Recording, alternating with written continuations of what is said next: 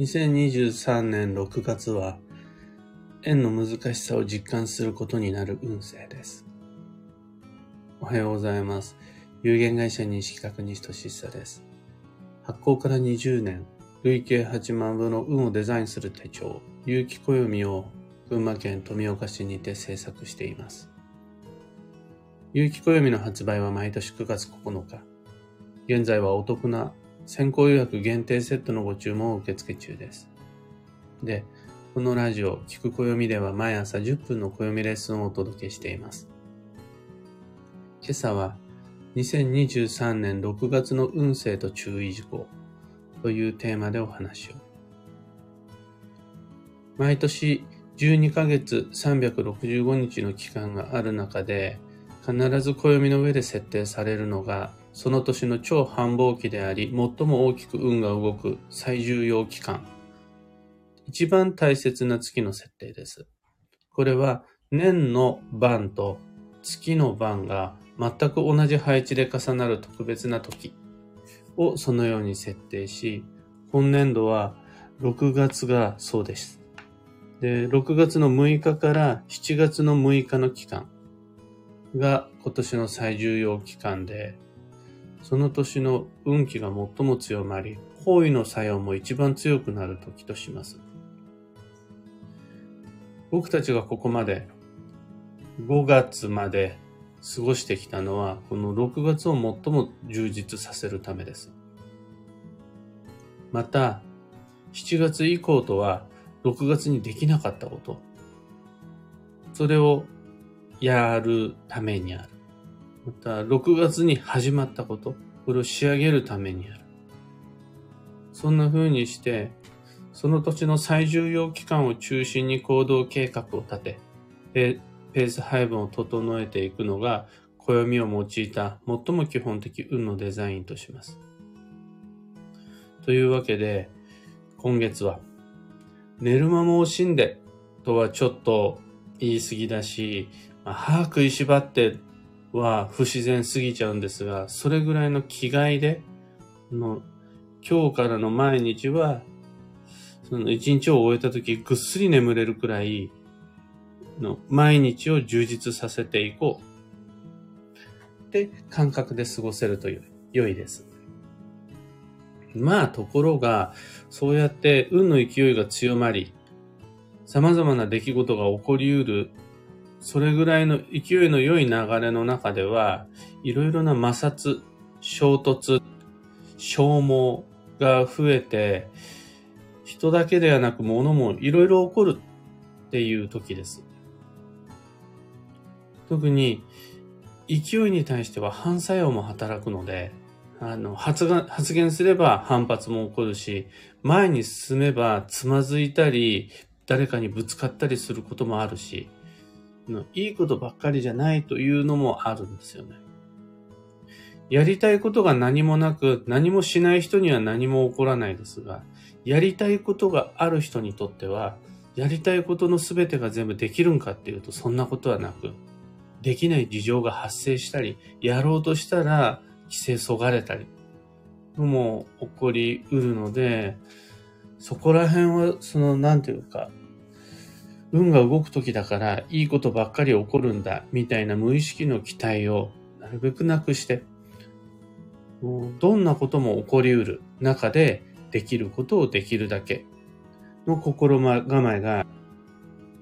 いつも以上に必要です。中でも特に今年今月注目したいのは縁、人間関係、コミュニケーション、家族との仲、同僚との連携、顧客との様々なこうやりとり、SNS などが重要になってくると思います。そこが運が動く場所であり、そこでの様々な工夫が運を動かす具体策になるんですが、いろいろと良い縁ばかりでなく、悪い縁も当然やってきて、うまく繋がっていくコミュニケーションもあれば、自分をげっそり疲れさせるようなやりとりもある。そんな月です。本来、もう運の良いシナリオという意味での今月は、自分が生きる世界が広がっていく。様々な縁がつながっていく。また、つながった縁を通していろいろな情報が入ってくる。この情報を踏まえて自分の考え方や動き方が修正されていく。より柔軟になって様々な新しい世界に備えていく体制が整うみたいな時なんです。出会いが増えますよ。いろいろなお誘いも増えますよ。視野を広げるような出来事も起こるし、自分の行動範囲、活動範囲がどんどん広がっていきますよ。っていうのが本来の運勢なんです。だから、この運勢に誰もが何の矛盾もなく従って、みんなそれに合わせた行動ができるようになっちゃいますよ。性格も変わって、価値観も変わって、世界を広げられる人に自分になっちゃいますよ。なんていう都合のいい運勢はないわけで。どんなに誘いがあったとしても面倒いから行かないっていう自分はそう簡単には変わらないし。いろんな必要な情報にあったとしても、持ってるリテラシーは人それぞれ差があって、それに対してどのように受け止め、どう反応していくかっていうのは個人差があるわけです。で、最も多い個人差っていうのが、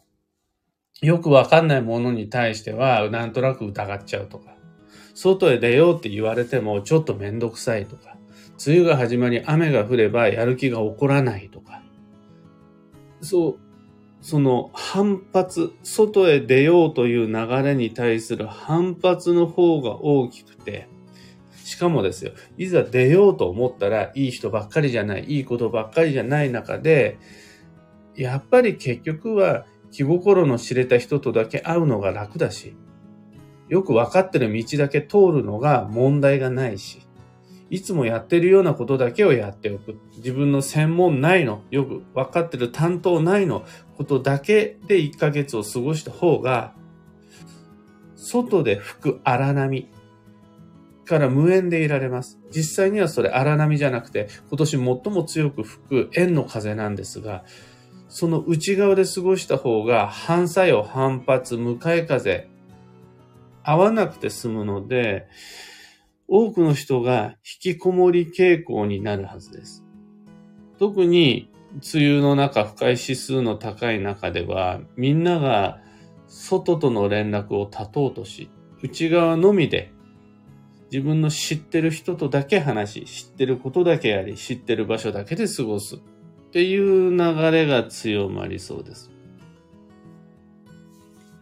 ただ残念ながら本年度の流れは外へ外へ向かっています。自分の街じゃなくて、その外にある様々な街。自分の国だけじゃなくて、その外から入ってくるいろんな情報。自分の仲間、友人、家族だけじゃなく、その外にも広がっている様々な出会い。こっちに幸運と良縁が見つかる2023年6月です。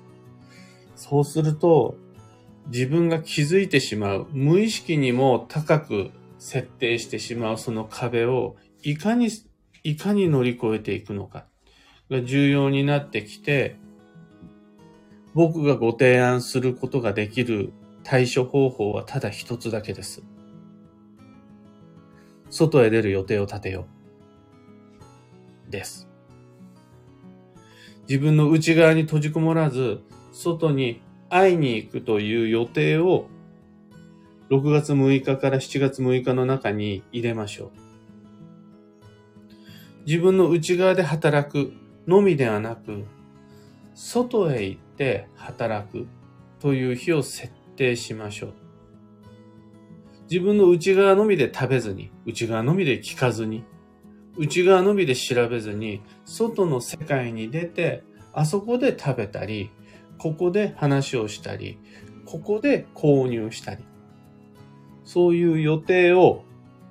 6月という1ヶ月の中に毎日は難しかったとしてもポンポンポンと散りばめていきましょう。そして、そのようにして外へ出る未来にデザインした1ヶ月を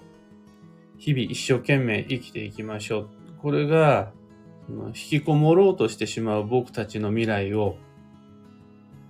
うまく外向きへと変えていく対処方法になります。一つだけ、あの、きっと誰にも平等に起こりうるから、どんな、えー、引きこもりの人にも平等に起こりうるから、この流れには乗れた方がいい、いいですよ、という安心材料をご紹介すると、遠回りと寄り道は幸運のシナリオっていうことです。思い通りに進めない出来事が引きこもりの人にも外へ出る人にも起こるでしょう。自分の想定外の予想外の計画とは違う流れを味わうことになるでしょう。思ったんと違うという状況にぶつかることになるでしょう。その時、その思ったんと違うんで吉だっていうやつです。だから、予定通り行かない中でどう調整していきますか？望んだ道が行き止まりになった時に、その脇に進む道はありますか？その手前に寄るべき、寄れるお店はありますか？そっちが偶然の必然である。これはみんなに対して平等に起こり得ることなので、遠回りしながら、寄り道しながら、思い通りにいかないこともあるけれど、できる手段で、できる限度の範囲内で、外の世界へ出ていきましょう。というのが、本年度の最重要期間、6月の運勢と注意事項です。と、まあ、今朝のお話はそんなところです。二つ告知にお付き合いください。まず、有機暦先行予約限定セットに関して。2023年8月の8日までご注文を受けたまわります。8月の8日というのは毎年恒例の締め切りです。そもそも先行予約とは、有機暦プラス卓上カレンダーのこの2つのセットを通常より一般発売日以降よりお得に購入することができますという機会です。先行予約だけの様々な特典がついているので、興味がある方、詳細説明やお申し込みの窓口を放送内容欄にリンク貼り付けておくのでご確認ください。二つ目のお知らせが各地での暦のお話会に関して。2023年はみんなが住む街にこちらからお伺いいたします。5月までで様々なお膳立てというか根回しであるとか予定進んでいるので6月からいよいよみんなの街へ飛んでいきます。手始めが6月22日木曜日の仙台駅。7月の3日月曜日の宇都宮駅。それと7月11日火曜日の船橋パンナコッタさんというカフェですね。もうそこまでは自分の殻を越えて飛んでいくので、お近くの方、仙台駅まで、宇都宮駅まで飛んできてください。お待ちしています。さて、今日という一日は2023年6月の6日火曜日、某種。超繁忙の6月の1日目です。運が動いてくれるのを淡い期待を持ちながら待つのではなくて、自ら積極的に予定を入れて、運を動かしていきましょう。幸運のレシピは岩牡蠣。岩牡蠣に限らず、貝類が基地です。今日のキーワードは歓迎、前向きに迎え入れる。その心は、今ある状況や今の場の雰囲気に逆らうのは危険です。その状況のなりの中で、その雰囲気に合わせて過ごした方が流れには乗れます。静かな時に無理に盛り上げようと頑張っちゃう必要は一切なし。また、危険な時に、いや、できるって、あえてぶつかっていく必要はなし。その状況に対して、それに合わせて、その中での過ごし方ができる方が、結果として前に進めるし、盛り上がっていく。という一日です。以上、迷った時の目安としてご参考までに。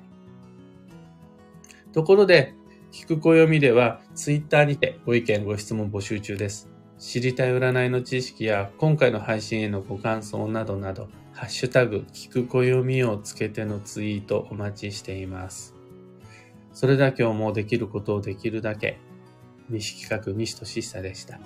いってらっしゃい。みのきちさん、おはようございます。かよさん、おはようございます。かんぽうはなこさん、おはようございます。N シャンチさん、おはようございます。ビートさん、おはようございます。ありがとうございます。超繁忙の一日が始まりましたが、いかがお過ごしでしょうか皆々様。中さん、花さん、キーボードさん、タカさん、バンドさん、ひでみんさん、小川ともみさん、トレモロさん、クレナさん、おはようございます。みんなの今日の空は、晴れマークと曇りマークが、いや、晴れマークの方が多めですね。僕の住む群馬県富岡市は薄曇り、明るい薄曇りという感じです。もう梅雨が入っているよという始まってるという方のところで雨も降ってるのかもしれないですが、今日からは天候に関係なく、特に今日の傍主という二十四節が7月の20分ぐらい、あ、あと3分ぐらいで、本格的にこ今年の今月が始まります。そうなったら、天候に関係なく超繁忙の日々、過ごして参りましょう。石川さゆりさん、アルココさん、ロミさん、ユウさん、キミコさん、おはようございます。ありがとうございます。モリーさん、おはようございます。待ってました。超繁忙。私のテーマは、コンフォートゾーンを出るです。つい尻込みしたくなってしまいそうになっても、今月は頑張ってみようと言い聞かせております。行動を変えた後に待っている変化を楽しみに6月を楽しみますということであ。りがとうございます。コンフォートゾーンってまさに縄張りであり自分の拠点、安全地帯のことですよね。干渉地帯と言ってもいいかもしれないです。誰にも気使わなくていいし、その代わりに争いも起こらないっていう。そういう場所って絶対コンフォートなわけですよ。居心地がいい自分の縄張り、絶対そこの内側で過ごした方が間違いなく失敗も少ないし安心だし疲れない。これ裏を返せば、ひとたびその外に出てしまったら、知らない人、できないこと、よくわからない道、変な匂い、嫌な思い、いっぱいあると思うんです。まだね、その拠点のすぐ近くの外側だったら、まだ、あの、自分の安全地帯をが、尻目にできる。その、すぐそこにあるっていうのを確認できる状態の中で過ごしていけば、まだちょっと安心だと思うんですが、自分の縄張りが見えないぐらい、外に踏み出してしまったら、そこにあるのは、不快だったり、失敗だったり、人からの嫌な反発だったりするはずなんですよ。よそ者感だったり、疎外感だったりありません？初めてのお店に行った時に常連さんから嫌な目向けられると、んだよ。じゃあいいわ。こっちからいいわって思うようなこともありませんか？あと通ったことのない道ってどこに今いるんだろうってこう、なんだ、間違いなく目的地に向かっていても迷子の途中みたいな感じで心が不安になってきちゃったり。要は、アンコンフォートなわけですよ。快適空間の外に出ちゃったら、不快を感じやすくなっちゃうんですよね。これって、その、要は壁です。その、コンフォートゾーンのすぐ外側に高い壁がある。かと思いきや、そこからずっと、ずっと目的地にたどり着くまで、本当に自分が会うべき人の、人に会えるところまでずっと高い壁があって、ずっと内側なんですよね。その外に、それを突き抜けて外に出た時に初めて僕たちは世界が広がる。出会いが待っている。情報を手に入れるっていう感じで今年の外界への飛翔という運の流れに乗って羽ばたくことができるんですが、その間ずっとアンコンフォートな高い壁と向き合うことになっちゃう。これをどういうふうに乗り越えていくかが今年今月のポイントになってくると思います。いや僕はもう意識してるのが、うん、いろんな街に行こうと思う中で、やめた方がいいんじゃない？みたいな流れとか、ほーら、やっぱり損しちゃったじゃん。って自分や他人に言われるような状況をあらかじめ想定しておいて、それでも予定の日が来たから嫌だなと思いながらも行く。嫌だなって、めんどくさいなって思いながらもやる。あ、やっぱりうまくいかなかったなって思いながらも、うん。でも、でも飛んでく。みたいな、なんでしょう。自分の心情に合わせて動くというよりも、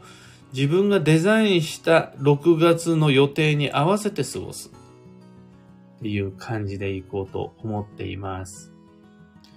それは、その自分の立てたスケジュールしか僕は僕の未来を進めないと思うので、あの、自分が怠け者であることを自分でよく知ってるので、自分の心情のみに合わせて過ごしてしまったら、デザインされた未来ではなく、